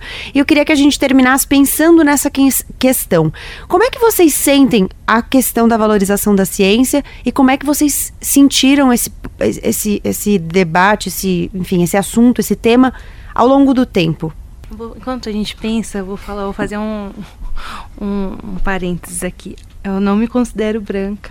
Sou filha de negro com branca. Minha mãe ela tem a terceira série do Fundamental 1 e meu pai até a oitava série do Fundamental 2. E do lugar que eu nasci, ninguém chegou. Eu sou de Rio Grande da Serra, divisa de município com Paranapiacaba. Ali, quem nasceu ali, tem filho ali e morre ali. Para passar essa barreira geográfica que não é longe, mas acho que é mais cultural, é assim, não passa, né? Se você voltar hoje lá, ainda não tem saneamento básico na rua, porque é divisa de município e área de manancial. Então, é assim. É... Na verdade, eu deveria ter perguntado como cada um se declara. É, eu acho importante trazer isso, porque mesmo dessas mulheres que chegam na ciência, é importante a gente falar também quem chega, uhum. né? Quais são os meios que chegam. Eu acho que eu cheguei porque eu sou teimosa. e porque também eu nunca permiti que alguém falasse para mim: você não vai fazer. Né? Quem não tem que falar que não vai fazer sou eu. Uhum né? Então, talvez seja por isso que estou me separando agora também no meio do doutorado. Eu, eu acho que é isso, é uma luta constante, né? E acho que assim, eu não poderia ir embora antes de falar desse papel da mulher, né? Hoje minha tese é entender como as crianças pequenas visitam museus de ciências no Brasil. Como que esses museus têm se preparado para receber esse público, né? E por que, que eu estou investigando isso? Não é por acaso, é simplesmente porque eu estou no momento da minha vida que eu tenho duas crianças pequenas e não é fácil, não é cotidiano você ter espaços adequados para crianças pequenas.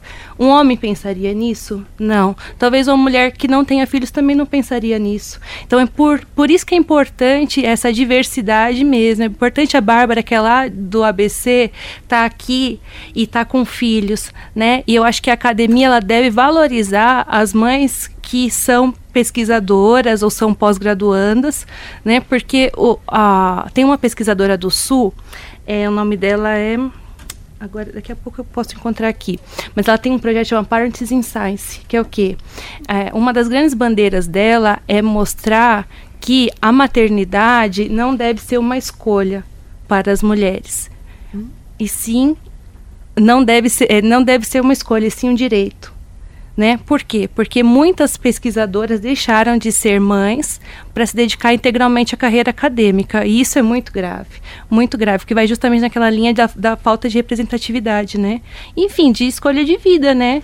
Nossa, acho que se eu não fosse mãe, eu ia perder o, a maior, uma das melhores partes da minha vida, né? E acho que a, a percorrer esse caminho acadêmico junto com essa vida de mulher e junto com essa vida de pesquisadora é um grande desafio, né? Vai desde, ai, quem que te ajuda em casa, né? A pesquisa mostra, a pesquisa no grupo dela, né? 50% das pesquisadoras não tem com quem ajude em casa com os filhos, né?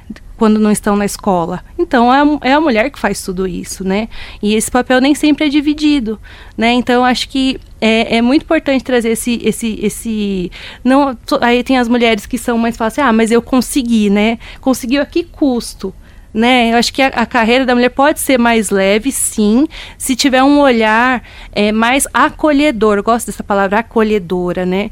Acolhedora desde o do seguinte sentido, em vários aspectos. Desde você, você entra num banheiro da universidade, não tem um trocador, por exemplo. Aí na faculdade de educação a gente consegue a instalação dos trocadores de, de. Por quê? Porque é uma coisa óbvia, mas é uma coisa que não acontece, todas as faculdades que eu visitei não tem trocador, mas que vai fazer você acolher aquela mãe pesquisadora ou aquela aluna com seu bebê. Então, assim, a coisa é tão é, sutil, mas não é. Su Porque se você não tiver um trocador, você vai trocar seu bebê no banco da praça ou na mesa do professor.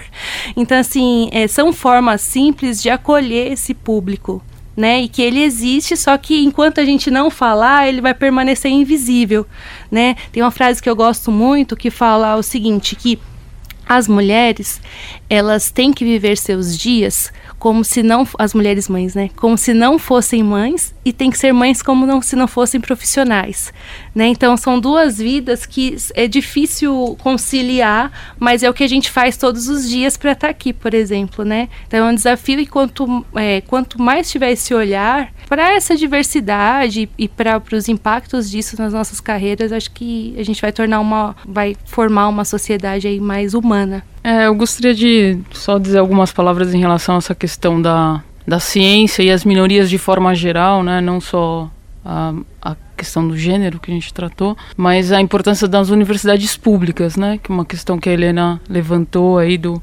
do, financiamento, do ataque recente à, à ciência, à pesquisa.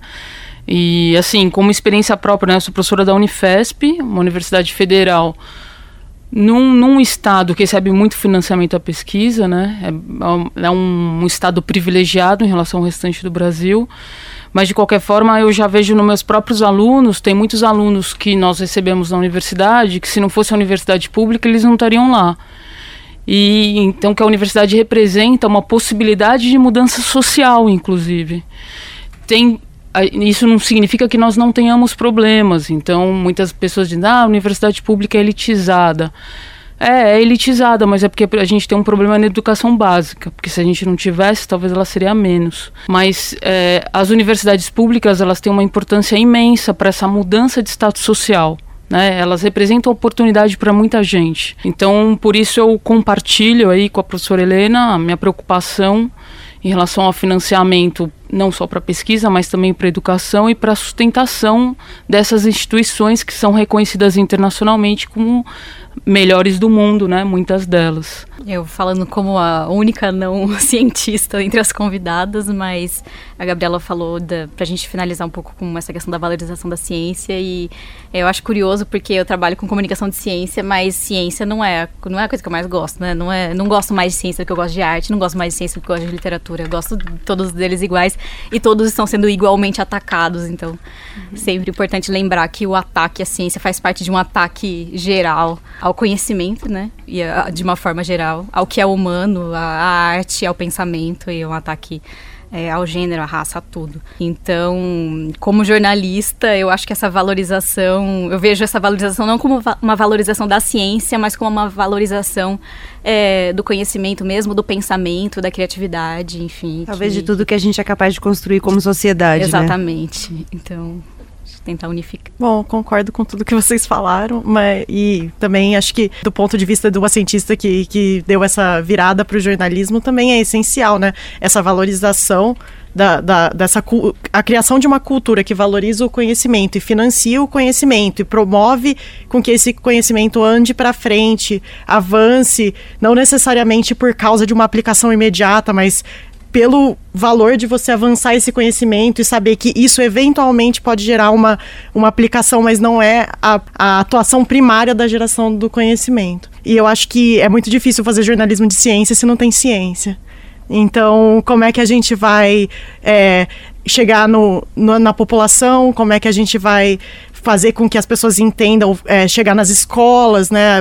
O ensino de ciências é uma coisa muito problemática no, no Brasil também. Não é só uma questão da gente consertar a divulgação, a comunicação em cima, né? Ela, ela é uma coisa estrutural também. Então, é um plano a longo prazo, né? Você, você criar uma sociedade que valoriza o conhecimento e valoriza a ciência é um planejamento a longo prazo, é um planejamento que envolve investimento, que envolve uma intenção de que isso aconteça e que acho que nenhuma desses elementos, né, da educação, da divulgação, da pesquisa sozinha vai conseguir consertar esse, esse prédio inteiro que se você quebrar as fundações ele vai cair. Então é, você pode estar tá lá fazendo a melhor decoração possível no, no 19 andar, mas se não tem fundação ele vai cair. Então eu acho que é uma questão de, de estrutural mesmo do Brasil. Eu acho muito difícil na situação que a gente está discutir isso de um, de um ponto de vista só, mas acho que é importante ter ter essa, essa variedade de visões aí, para a gente conseguir chegar em soluções que envolvam muitos pontos de vista e muitos problemas diferentes. Bom, primeiro foi um prazer ouvir a Helena, porque afinal nós somos da mesma classe. Uma classe de 12 pessoas. E somos amigas íntimas desde que nós começamos, então nós vivemos essa aventura da ciência desde 67 juntas. As duas viraram liderança científica, sim. Umas mais, outras mais. Várias. A minha classe toda virou uma liderança científica importante. Importante ouvir Helena quando ela fala de mulher, porque ela é uma pessoa que teve que lutar bastante para conseguir exatamente aquilo que quando cheguei na casa dela eu dizia, mas assim é na minha casa. Ah, é? Então, isso faz parte, é uma coisa cultural. É. Precisamos de investimento em ciência? Isso acho que é básico e nós não vamos mais falar nisso. Ciência é investimento? É básico e nós não vamos mais falar nisso. Que nós precisamos, na minha opinião, mais, mais não. Quer dizer, o investimento é básico, eu não vou nem, nem questionar. Não, não tem nem o que falar. Eu acho que isso é bobagem falar nisso. Precisamos de investimento? Sim, precisamos de investimento? Sim. Ponto. E nós precisamos de cultura. Então, quando escutei você falando, Bárbara, eu fiquei pensando num episódio que aconteceu na minha vida. Nós estamos terminando, eu não vou ser muito longa. Mas foi o seguinte: eu, há mais de 12 anos, organizo um exame, que é um exame para um curso de verão do Instituto Weizmann de Israel, e a Helena também participa. Eu dirijo isso uh, e pego alunos do final do ensino médio, primeiro ano da faculdade, brasileiros, de todo o Brasil. Em geral, a gente recebe 500, 700 aplicações por ano, e mais aqueles que vão para as feiras de ciência, e desses a gente escolhe quatro que ganham bolsa integral de viagem, etc, etc. E depois tem a apresentação para os doadores, tem gente que financia. Um belo dia nós estamos fazendo um negócio, vem um menino fazer a apresentação e ele pergunta assim para a audiência, com um jeitinho ótimo. Eu já tenho 18 anos. Essa foi a introdução dele. Ele já tinha 18 anos, era uma idade muito avançada. E ele perguntava para todos se a gente sabia o que era uma escola de lata. E a maioria dos investidores nunca ouviu falar o que é uma escola de lata. E ele tinha estudado numa escola de lata em Osasco. Então é mais do que na esquina. Esse menino hoje está super bem sucedido. Ele foi. A gente acompanha essa escrita.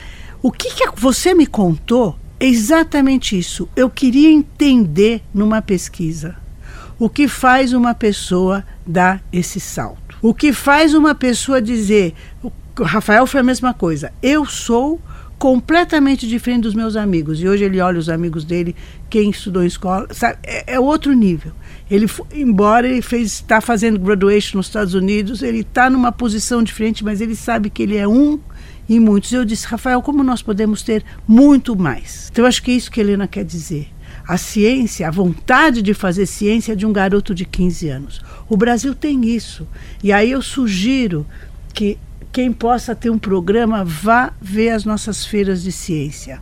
Vai ver que nós ganhamos esse o ano passado a Olimpíada de Matemática, semana passada a Olimpíada de História. Nós temos muita coisa para investir mais do que investir, a gente não consegue colocar na imprensa. Então eu queria saber como a gente pode colocar na imprensa. Por que, que a imprensa não está na SBPC? Por que, que a imprensa não está em todas essas atividades? A Feira Brasileira de Ciência e Engenharia que acontece em São Paulo, na Poli, é uma coisa fantástica como é fantástica que acontece na Mostratec, no Rio Grande do Sul, como é fantástica que acontece em Mato Grosso. E assim eu posso falar todos os estados do Brasil, tá? Então, na realidade, existe muita coisa acontecendo que precisa ser transformada em cultura. E eu acho que o esforço que eu quero fazer nos próximos anos é aculturar o povo brasileiro para isso. E para eu aculturar o povo brasileiro para isso, eu tenho, na minha opinião, que eu preciso sentar numa mesa uma vez por ano e dizer: nós fomos escravos. Alguns dizem no Egito, outros vão dizer no Brasil, outros vão dizer não sei aonde. Não é o nosso antepassado que foi. Nós fomos, eu fui, e hoje eu sou um homem livre, porque eu sou capaz de tomar as minhas decisões. Então, o que eu vejo é que a gente, de uma forma, tem que libertar cada um dos nossos cidadãos dessa escravidão que a gente não sabe bem o que é. Porque dizer que foi escravo, negro foi escravo, eu não sei o que quer dizer, você não sabe, nenhum de nós pessoalmente fomos, mas nós sabemos que foram. Então, eu e carregam essa escravidão de alguma forma. Precisa dizer, eu fui, eu sou, eu fui e eu quero deixar de ser. O que Helena colocou hoje para a gente é exatamente isso. Quer dizer, o aqui e agora pode ser assustador, mas o aqui e agora não me amedronta, porque eu estou olhando lá na frente. Então, o aqui e agora eu vou dar um jeito. Eu vou fazer os manifestos. Como membro do CD, esse fim de semana inteiro nós construímos manifestos, contactamos, jornalistas falaram. Vamos seguir em frente, mas isso não é um bloqueio. Ser mulher não é um bloqueio.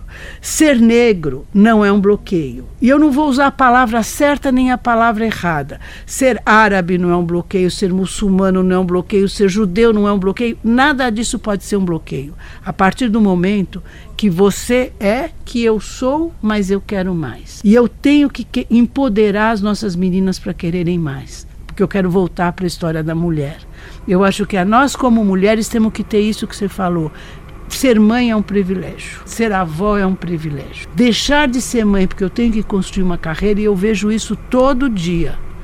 Todo dia eu vejo as meninas atrasando esse relógio porque precisam construir carreiras. E eu sei que quando chegar lá no final, quando elas estiverem nos 70 anos, aquelas que conseguiram ajustar, tem os filhos, tem uma, tem uma vida complicada. Não é fácil criar filho, gente. Não vai ser fácil para ninguém. Mas é muito bom. Então, então, o que eu queria deixar aqui como recado é sim. Ciência é cultura, ciência é arte, ciência é educação. E sem ter esses três, arte, educação e cultura fortes, nós não vamos ter ciência, porque nós não podemos criar ciência. Então, e o Brasil cria ciência. Helena falou, Bia falou, está todo mundo dizendo, nós somos muito importantes no mundo, nós temos uma ciência que é reconhecida. No mundo, atualmente, nós somos os oitavos produtores de artigos científicos. Acabou de sair, quer dizer, nós somos importantes. Precisamos aculturar a nossa ciência. E não é fazer uma ciência brasileira, é ter orgulho da ciência que a gente faz. E eu acho que esse programa, para mim, eu quero agradecer muito, porque ele realmente foi fantástico por causa disso. Por isso, tá mulheres mais novas que estão trazendo pontos. E é muito interessante a gente poder dizer: olha, nós, nós podemos. Eu tenho poder, eu empodero. E se eu tenho poder, eu empodero outras. Bom, várias vezes o Elas com Elas já terminou com um convite de refletir sobre a nossa nosso poder de criação de rede. Acho que vale mais uma vez de a gente criar essa rede também na ciência, mas acho que eu queria deixar como reflexão final um lembrete mesmo para que a gente se lembre do conhecimento como algo que também nos faz humanos, algo que nos traz a capacidade de conexão com o outro, de conexão com a gente mesmo, de conexão com o planeta, de conexão com tantas coisas. E eu acho que a vida ela é, está conectada pelo conhecimento e por tudo que nos faz sociedade, por nos faz humanos. Então, a Bia citou, né, a cultura, a arte, e acho que isso tudo conversa diretamente com a ciência, como a Regina trouxe no final. Então, esse lembrete de que o conhecimento nos faz humanos é importante para que a gente valorize. Se a gente quiser, de alguma forma, salvar a humanidade, é importante a gente pensar na ciência como algo que nos faz humanos também.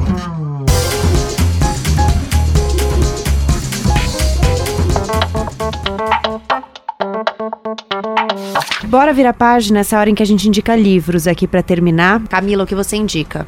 É, eu indico um livro que chama-se Subliminar, como o inconsciente influencia nossas vidas. Foi um tema que a gente discutiu. Ele é escrito uh, por um físico norte-americano, Leonard Mlodinow, e ele tem um capítulo que discute especialmente essa questão do, do inconsciente em relação à classificação de coisas e de pessoas.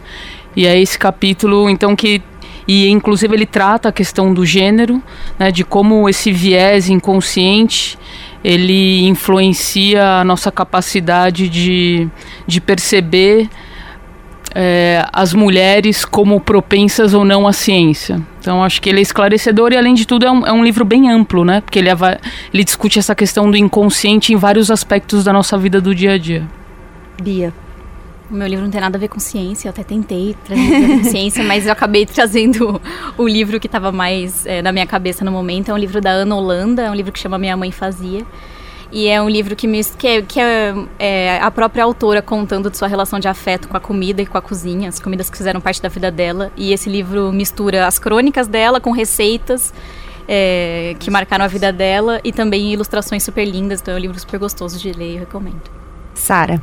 Então, eu trouxe uma recomendação que é um livro de ficção científica. Eu gosto muito de ficção científica, eu acho que ficção científica nesse tema de mulheres é um gênero super problemático, porque é o reino do, do homem branco e geralmente as personagens mulheres é, ou ou personagens de outras etnias são muito mal feitos, muito mal escritos, é uma coisa que sempre acontece é, em muitos das, dos livros, inclusive alguns dos livros mais famosos. Então eu trouxe um livro que eu gostei muito, na verdade é o primeiro livro de uma trilogia, ele chama A Quinta Estação, A, a autora, ela assina N.K. Jemisin, é uma, uma autora americana.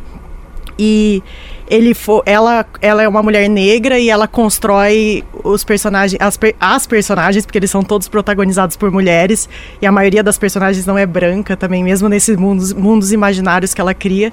E é fantástico, eu adorei, eu li a trilogia inteira.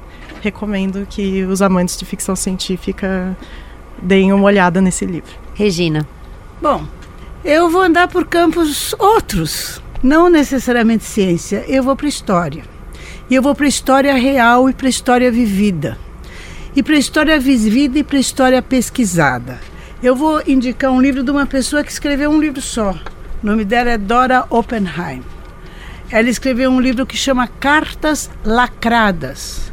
E essas cartas foram dadas a ela pela sogra, que era uma senhora grega e que morou a vida inteira em Salônica, na Grécia, que foi uma cidade que foi. Ela, essas cartas ela achou num quarto onde ela escondeu gente durante a Segunda Guerra Mundial. E a carta vinha desde o século XVI, trazendo cartas de mulheres para mulheres. Então ela vê a história de mulheres, alguma uma delas até caiu na zona da ciência, outras em outros tipos de zonas. Mas essa senhora, quando recebeu essas cartas da sogra, achou que era um presente tão especial que ela passou a vida dela inteira conversando, pesquisando, buscando gente que pudessem ajudar ela a escrever um livro. E ela, dois anos atrás, se eu não me engano, publica esse livro aqui no Brasil uh, que começou na Grécia e que roda praticamente o mundo todo atrás dessa família que ela não conheceu, ela só conheceu uma das pessoas já bastante idosa. Então eu acho que ali eu vou trazendo o que é pesquisa. Pesquisar história natural, pesquisar uh, matemática, algoritmos, etc., ou pesquisar o tempo, que nem eu faço, a cronobiologia, é a gente ser capaz de ler cartas lacradas coisas que ficaram fechadas por décadas e que alguém abre, não conheceu ninguém e vai atrás e junta uma gama de personagens e alguns deles vocês até são capazes de ler e dizer assim, esse eu conheço. Porque o que, que acontece com as cartas lacradas? Elas são cartas que contam o passado falam a respeito de um presente, porque a carta fala no presente e elas projetam o futuro. Então eu acho que isso é ciência. Ciência é olhar o passado, avaliar no presente e projetar o futuro. Então o meu livro é Cartas Lacradas da Dora Oppenheim. Bárbara. Então, eu vou indicar, fazer duas, duas indicações de leitura, né? Uma, é, puxando sardinha aqui para minha área, né? De atuação, Guia Brasileiro de Centros e Museus de Ciências, né? Nesse livro que está disponível para download, é possível ter em mãos todos os centros de ciências brasileiros e a ideia de indicar esse, esse livro é, facilitar mesmo o acesso ao público a esses espaços, né? Em São Paulo tem mais de 200 museus, incluindo os museus de arte e outros tipos de museus, mas que os museus façam parte desse universo dos adultos e das crianças, né? Então, é uma indicação que está disponível ao alcance de todos. E um outro é um livro de divulgação científica que mudou minha vida, que chama Dança do Universo, que é um livro do Marcelo Glazer, em que ele vai contar toda a, o início ali de uma construção do vai contar a história da história das ciências físicas, né? Mas por meio do olhar dos cientistas e das buscas dos cientistas, né? Então é um livro bastante inspirador.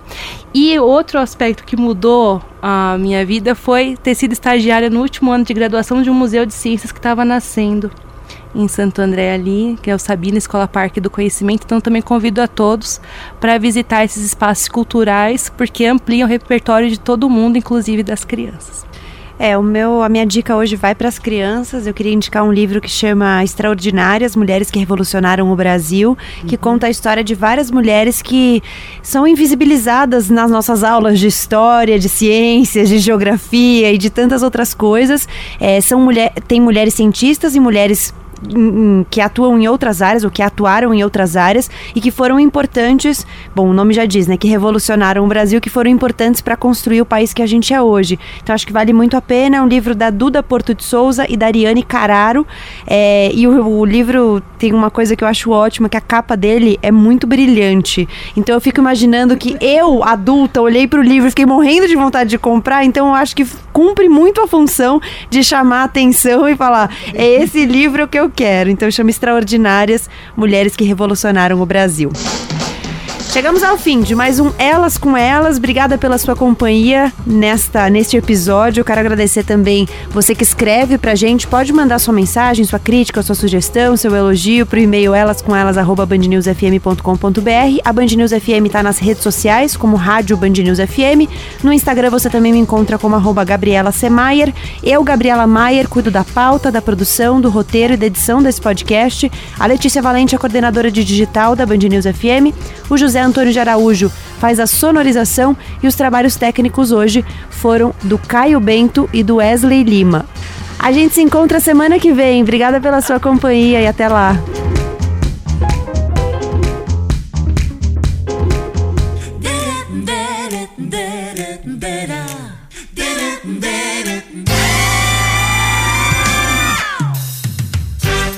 Elas com Elas. Na Band News FM.